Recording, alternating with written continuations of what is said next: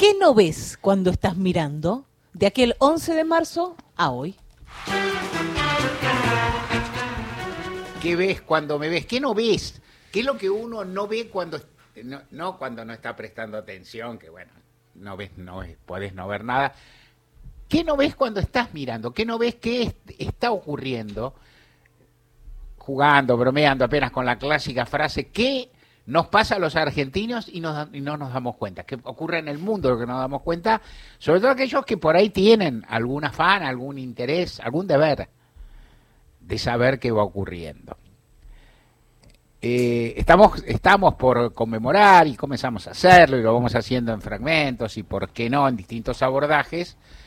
El aniversario, sí, los 50 años del, 25, medio siglo del, desde, que se, desde el 11 de marzo de 1973, victoria electoral de la fórmula Cámpora Solano Lima, el otro día está en nuestras redes, está en la web de la página, eh, le pude hacer un reportaje a Juan Manuel Abal Medina, en general lo ubicamos como Juan Manuel Abal Medina padre, porque el hijo ha tenido y tiene actuación política, el hijo homónimo, actuación política. Y Abal Medina es un, es una, fue un actor privilegiado, es un narrador privilegiado, ha publicado un libro interesantísimo que se llama Conocer a Perón.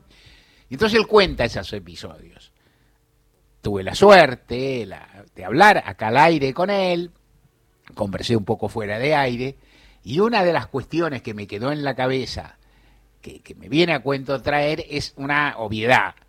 Eh, Juan Manuel Aval Medina tiene apenas un añito más que yo, dos y monedas, fue al mismo colegio secundario que yo, fue a la misma facultad que yo, o viceversa, fuimos a la misma facultad, o sea, tenemos el, y él, digamos, y esto dicho, él tuvo una actuación fulgurante en ese momento, yo no. Y, pero siendo parecidos, vivimos ese tiempo, estando al mismo lado, ponerle más o menos, vivimos ese tiempo de situaciones asombrosamente distintas.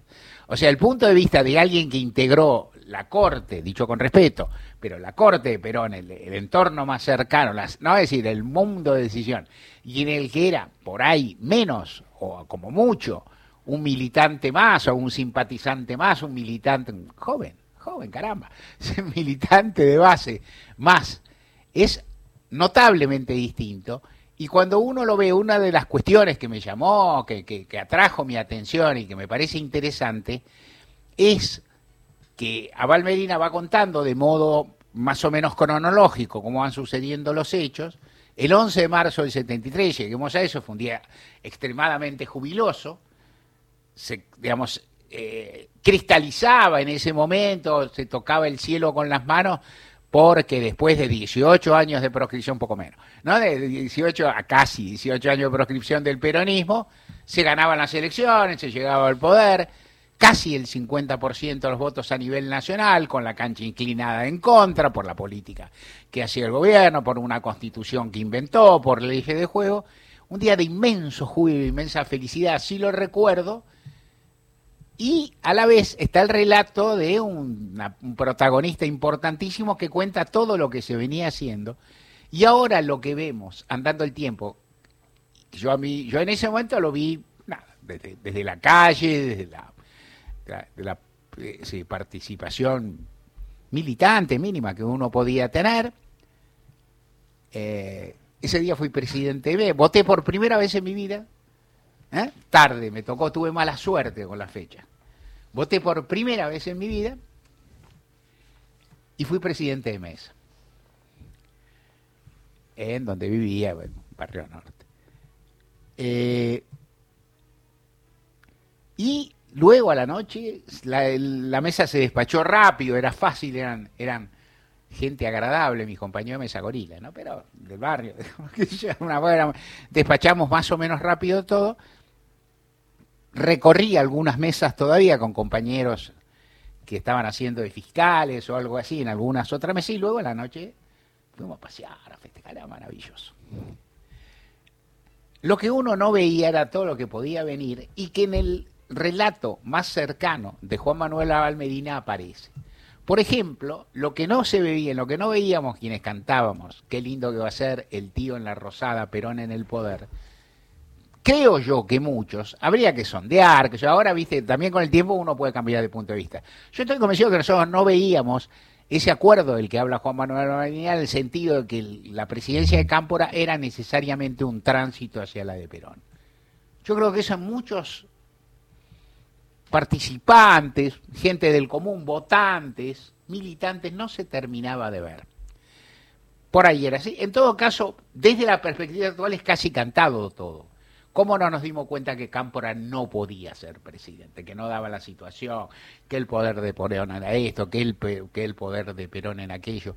Teníamos que ver que el 20 de junio, o sea que se asumió el 25 de mayo y hasta ahí hubo fiesta, hubo disputas, hubo disputas por un gobierno que recién llegaba, de una fuerza que había estado proscripto 18 años, imagínate las peleas que había por buenas ambiciones, por malas ambiciones, por agarrar el queso, por mojar el pancito, todas estas, la lógica, disputa, había un gobierno, por la parte de un oficialismo que había ganado en casi todas las provincias y qué sé yo, eso es mejor porque había más para repartir, pero de cualquier modo, eh, en fin, todo eso había, pero tal vez no tal vez no terminamos de intuir que el 20 de junio, el 20 de junio, o sea, a tres meses y monedas iba a haber una masacre en esa isla cuando volviera Perón.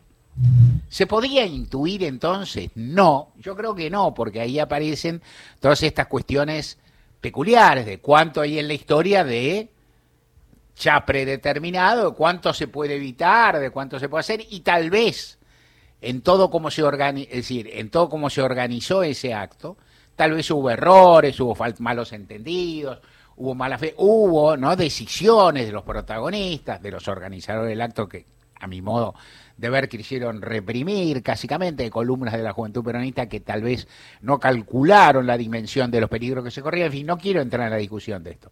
Lo que sí te quiero contar, que de ese, es entre ese 11 de marzo y apenas eh, septiembre de 1973 ocurriría, sería derrocado Salvador Allende. Lo teníamos que saber, no, sí y no. Lo eh, asesinaron a José Ignacio Rucci.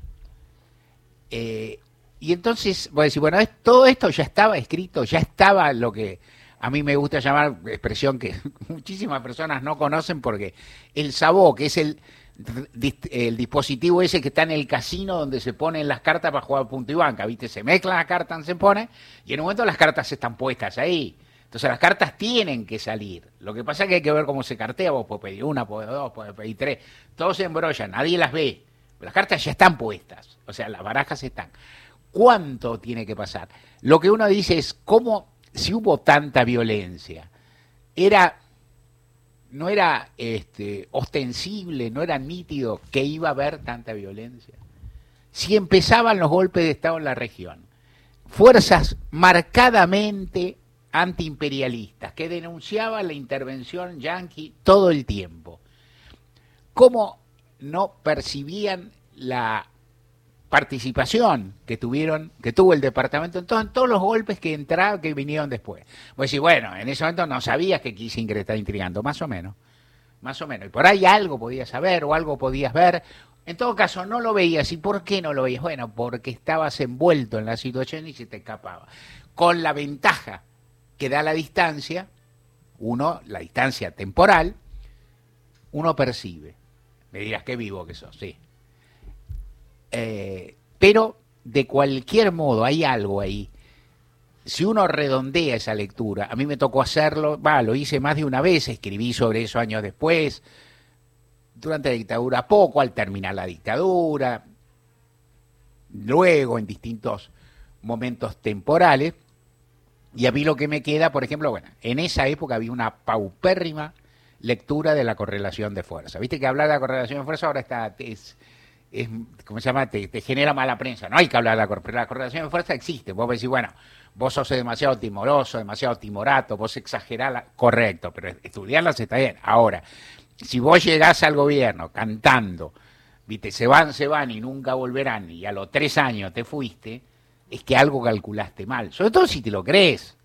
No, o sea, si, si no te lo crees, bueno, decís que estás construyendo. Entonces, la fuerza de la derecha argentina, la, el rencor y el eh, poder remanente de las Fuerzas Armadas, la presencia eh, del Departamento de Estado definiendo una cantidad de golpes que iba a haber en la Argentina, en la región.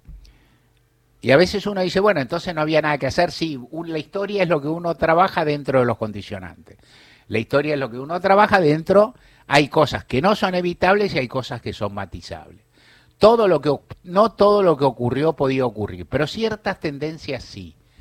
Por ejemplo, a mí, a mí me da la impresión, con el tiempo yo pensé, no había forma, leo uno a la distancia, de evitar que hubiera un golpe de Estado en la Argentina en el 76 o 77 el 75. No había forma, hubo en todos lados. ¿No? Es decir, visto ahora, no había forma. ¿Quién se salvó? ¿Quién se salvó en la región? ¿no? ¿A quién se lo raro?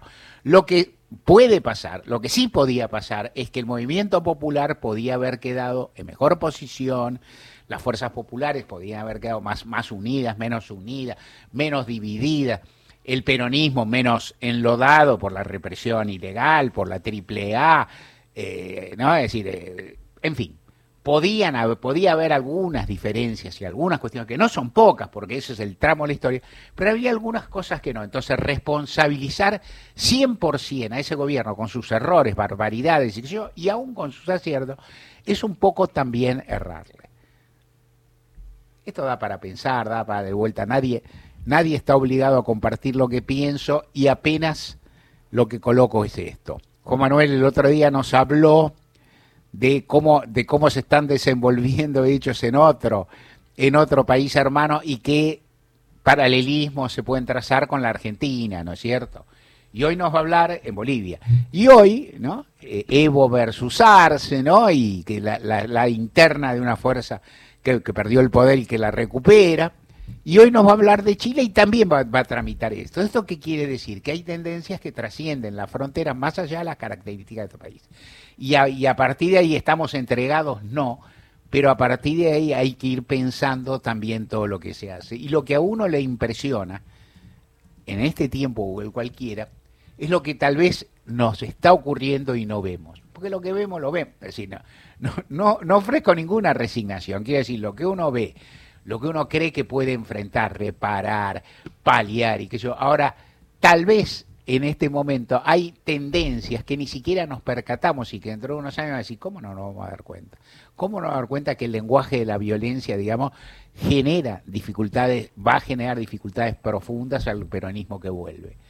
¿Cómo no, no pensar, tal vez eso sí era imparable, tal vez no se pensó del todo, tal vez los protagonistas no terminaban de saber, lo que Juan Manuel Almedina trajo también, y por ahí me da para hablar otro día, en otro momento, es la temporalidad, la salud y las dificultades de salud de Juan Domingo Perón, que, era, que esas sí eran recontra evidentes, que yo creo que un círculo determinado de personas la conocía y la sabía, y lo que nos contó Abel Medina es súper interesante al respecto, pero a la vez, tal vez como fenómeno colectivo, se negaba eso que tenía que, que podía pasar y que en definitiva pasó.